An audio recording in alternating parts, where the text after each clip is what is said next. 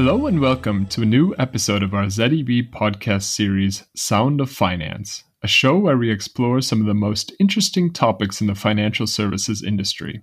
My name is James Williams. I'm a senior consultant at ZEB Consulting, and I'll be your host for this installment. Today, I'm talking to fellow senior consultant Carolyn Wolf, who is one of our experts on today's topic, omni-channel banking. I'm really excited to talk about this topic, so let's jump right in. Welcome, Carolyn, and thanks so much for agreeing to tell me a little bit about omni-channel banking. Well, welcome, James, also to you, and thank you for having me here for this hopefully interesting discussion.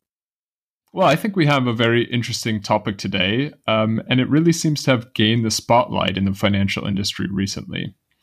However, I think that generally speaking, there might still be a little bit of a lack of understanding about what exactly is meant when we talk about omni channel management. How would you explain this concept? So, I would suggest that I maybe revert this question to you and we try and reason together on what omnichannel management actually means. Okay. So, how how would you answer if I would tell you try and reflect on how your parents or even your grandparents interacted or interacted with banking products? Oh, well, I think my parents definitely still would actually go into the physical bank branch itself for most of their banking. Um, at the most, they might pick up the phone and try to call someone at the bank if they can't make it there. Um, but I think for my grandparents, especially, that that might not even be part of it. They would just go into the bank. Yeah, well, I, I guess we I can agree with you, and probably most of the people could agree that if we would be now talking about an older generation, they would rather have interacted with uh, for any kind of banking product. They would have rather than approached a, a physical branch. Whereas right. if I would now tell you to switch to your own person and say, how do you interact with a banking product? Well, I think it's fair to say, Carolyn, that we're both part of a generation that might be referred to as digital natives. Absolutely. Um, and, and, I think when it comes to banking, I certainly live up to that stereotype. Um, I myself am a customer at one of the new German fintech banks, and as such, I do almost all of my banking actually on an app on my phone, or at the least, uh, I would go on the computer. Maybe not for more complicated banking products. Maybe I would want to talk to someone there, but so far those interactions have been pretty limited. Yeah, I think also here I would fully agree with you. I mean, if I would now need to reason about how I interact, I would absolutely say that I would consider and gather as most information as possible online. And if I really then need to approach a physical branch because it's some kind of complex product, then of course I would do that, but I would really keep that to the minimum and only depending on a, on a type of product. But all this to, to kind of make you reason on how the customer behavior actually evolved and changed uh, across the year and how the behavior and interaction towards banks and banking products actually changed. Because as we were mentioning, so in the past, one would only have an interaction with the physical branches, most likely also because this was, of course, an, the only option available. Because I mean, let's just take a concrete example and think now about a money, money transfer from one account to the other. Before, of course, you need to have this big burden of having a physical check, fill in an app, going to the branch, asking for it to be executed. Whereas now, what do we do? We just log into the online banking or the mobile app, and with one click, everything has been done.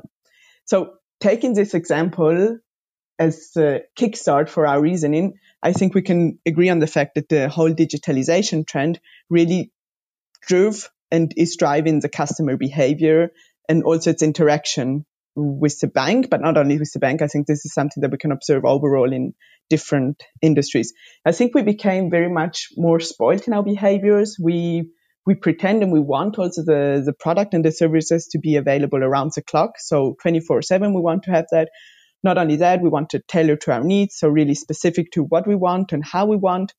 Then again, in line with the whole digitalization, we expect it to be a fast delivery.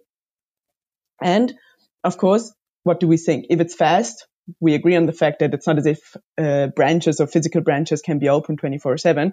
So we want to also access it via different channels. So if we're walking around, maybe we just have the mobile app with us. We want to access it there. Or if we're on our laptop, we say, let me access it online. And we want to have that really in an integrated way. So we want to have the possibility to, to switch from one channel to the other. So to maybe sum this concept up, uh, the entire omni-channel management concept is this entire thing of trying to fulfill these changed and evolved client needs by offering really a seamless access to banking products. And this should be then offered via multiple channels, which should be integrated um, with each other. So I think we can both agree on the fact that from an omni-channel perspective, for us clients, there is really a, a big chance out there for us. But then again, if we look at it from a banking perspective, that would also bring some challenges with it. I think you're certainly right that consumers' expectations have have increased, especially regarding banking in recent years. But with that said, what challenges do you see specifically from a bank's perspective uh, when they go about implementing something like this? Well, I think the first challenge that one would need to face, which is also a precondition to even start talking about the whole omnichannel talk, topic, is to expand the digital offering. And once one, one gets there and one has a, a good digital offering in place, one would then also need to face a second challenge, which is also to integrate the offering across the different channels. And third point, which is also in line with the entire strategy that you need to build up, is to be in a position to manage the multiple interactions that your client ha- that the client has along its customer journey. So once this fully fledged offering is in place, you should manage to offer it along all uh, different channels. And then from a steering perspective, which is then the next point that I would like to get to, uh, you really need to be in a position to say my client first accessed and had an interaction point from the mobile app. Then it went on to gather some information online and then it went to the branch to close uh, the contract. So from a steering perspective, one would also here need to have an appropriate concept in place. Carolyn, you mentioned that one of the challenges is for banks to expand their digital offering. Um, why do you think that it's still necessary for banks to expand their digital offerings? My impression so far has been that, for the most part, banks have quite mature digital offerings already. Well, I think we can agree on the fact that the situation is not that critical in terms of uh, the digital offerings of the banks nowadays, but it's really also a fact of uh, evolving even more because there is in actual fact one interesting uh, aspect which was also very interesting for me when I started looking into this topic, the whole historical evolution of the entire technological uh, innovation.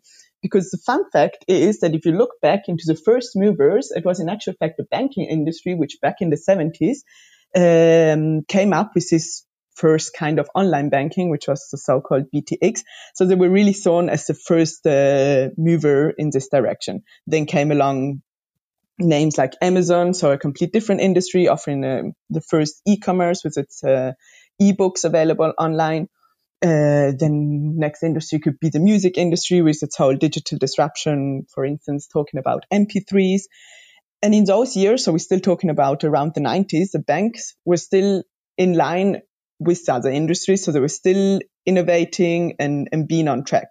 However, if then we think about uh, around of course, late 2000, so towards 2008, when the financial crisis popped up, there was a full stop. So there was a break there in the entire topic of investing into the digital innovation and technological innovation. And that's a moment where the traditional banks started lagging a bit behind. This gave then also space in the market for new players, some from the same industry, names like Solaris Banks or N26, which then offered a full online journey or also other industries. If we now talk about uh, technology, technology players as Google Pay or Apple Pay. So really the fact that the traditional banks uh, started rather looking into or were forced to look into rather uh, regulatory or compliance investments to make sure that they would no more have uh, any breach there, they slightly lagged behind than uh, in this um, digital uh, topic. However, I mean, as you were also mentioning, uh, the situation is not that critical. And also there, we just conducted a very interesting study, the mobile banking study, which we also just issued. And the, the encouraging point is that we also um, find out that traditional banks now also seem to be on the right path and are also catching up with their digital offerings. Right. And to take the historical development that you just described all the way into the current situation, everyone's talking about it. But I suspect that the COVID 19 situation has also had quite an impact on how this has worked, maybe even acted as an accelerator or as an amplifier for banks' digitalization processes. Well, I guess you're probably also familiar with this running gag that COVID is the only uh, one which finally got to this to, to to drive the entire digitalization topic. Right. Yeah. well, I do not believe completely in this statement. I think it's of course an enabler and a catalysator in for this situation, but because of course if one observes the market, one sees that it, it really put not only the banking industry in, across all industry it, it, it forced to to be some somehow more innovative and more digital. But for instance, if we now would look at the at the banking sector and we would look think about the lockdown phases during the COVID times, it's not as if the branches closed and the and the banking system collapsed. Mm. So maybe on the other hand side, we see that instead of collapsing, there was a very positive evolution in, on the other hand side because there was a different kind of channel usage. One would then uh, be almost forced to switch to an online banking or to a mobile app. Or also we think about the client behavior. Now probably for some kind of fear of transmitting the virus, what one would try to look into is this contactless payment, which is a perfect example at the moment. Uh, I can talk now about the Swiss market. Here, there are several apps which existed already before, but one does see really an increase of the usage uh, of this uh, of these apps and in general of the entire digital offerings. So I would say to answer your question, I think COVID was in a way really a catalysator to drive the banks uh, in the right direction and to really make them get to a more mature stage for their digital offering. Well, let's say, for argument's sake, that banks have reached digital maturity. What would be the next steps required from an omni-channel management perspective? I would say there are two aspects which are really important to to be to be kept in mind or to take into consideration if one wants to move into an omni-channel management direction. So on the one hand side, it's really uh, important to put the client in focus and to have a client centricity and to have really the mindset of the client being the most important uh, uh, asset in place and to also define the optimal customer journey. So really make sure that we define products which are reflecting the client needs and the new needs that we also were mentioning in the beginning, and to define uh, the to define also the customer journey in a way that the customer can switch in an integrated way between the different channel, uh, channels and uh, retrieve then the specific product that he really would like to have. This is one aspect. Then there is a second aspect, also very important, is to really have an integration between the digital and the physical world, but at this point, both from an organizational and also from a technolo- technological uh, point of view. So when we're talking about the organization, it's uh, in terms of defining roles and also responsibilities. And in this case, also set the right incentives. So you really need to get the buy-in from the organization by setting right incentives and making sure that the people working for the organization understand their roles, understand their responsibilities, but also incentivize in the right way to, to be committed and to understand the benefit uh, of this uh, omni-channel world. Whereas the more dry topics or the entire technological uh, aspects, from that point of view, the infrastructure that the bank has needs to be really ready to offer this, uh, this the new type of products or the product platform needs to be uh, changed and, and, be ready for this um, for the omni-channel uh, world. And as we were mentioning in the beginning, given the fact that the client would then interact uh, across different type of channels, so it would not be uh, conducting its customer journey purely throughout one channel, the bank should also be in the position from a technological point of view to manage and measure uh, the interactions that the client has, because that's then the fundamental basic for, for the entire steering uh, of omnichannel. Mm. When I when I think of the current status of banks' infrastructure, I know there are always certain challenges associated with that. So I wonder, what's your impression currently of the market with regards to the implementation of an omni-channel strategy like this? To be honest, I, I think we, we in the right, they're going in the right direction. They, they're, in actual fact, they're getting there. And with regards to this, we also recently conducted a study uh, and we also try to assess, you know, how mature is the market with regards to, to omnichannel. And surprisingly, um, it showed that 90% or yeah, it's around 90% of the uh, banks that we uh, examined had already a dedicated branch network strategy in place. So while we're talking about branch, so that's not extremely surprising. But then comes the second fact that three quarters of them, in addition, also already have an online or digital strategy defined. But the most interesting part comes when we asked or looked into the fact which one of them would already have an omnichannel management strategy in place. And there we find out that already one out of two oh, would have this. That's, that, that was really an interesting aspect. Of course, it's not so uh, flourish like I'm depicting now because what we mean with this one out of two is that they already launched some initiatives uh, that contribute to the omnichannel banking, but there are some still some kind of issues that one need, would need to address. Like for instance, some of them would address the topic, but really only some specific parts of the topic and in a very isolated way, like just considering one part and not really integrating it. Others would uh, touch the, the topic, but would maybe be driven by a different kind of goal, like increasing the share of digital offerings or improving the user experience so really moving, you know, in one specific direction and not looking at all of the dimension or looking to have a central coordination of all the different initiatives that they would have. So one out of two banks already has some sort of specific omni-channel strategy in place. If these banks are already on the journey towards realizing omni-channel management, omni-channel strategies, what still needs to change? Um, and I'm thinking specifically with regards to to steering uh, in order to support the implementation of these strategies. Well, I don't want to be now too drastic or over dramatic in the answer, but I really think that to get there, one would need to have a radical rethinking on how banks really measure the value creation because as we were saying in the beginning, you know, coming from the past where everything would happen via the branch or the branch network, this is also then had an impact on how one would measure the value creation because uh, coming from the past, all the revenues would be, of course, attributed to the branch and to the branch network. So this was seen as the main steering dimension. And one would then also boil down the entire steering question to how much revenue has been generated within a certain branch. But Going then into the omni-channel world, so looking from that perspective, the branch or the branch network just becomes one of the many channels. So it does no more have this entire big importance like it used to have in the past. So what the omni-channel would like to have in an ideal world would to rather foster and uh, push or facilitate a, a collaboration between the different channels because from from our point of view or from the omni-channel point of view, one would really want to make sure that there is a, a work and a com- collaboration, so a, hand-in-hand collaboration between the different channels, because only like this would one be able also to offer the customer an optimal customer journey.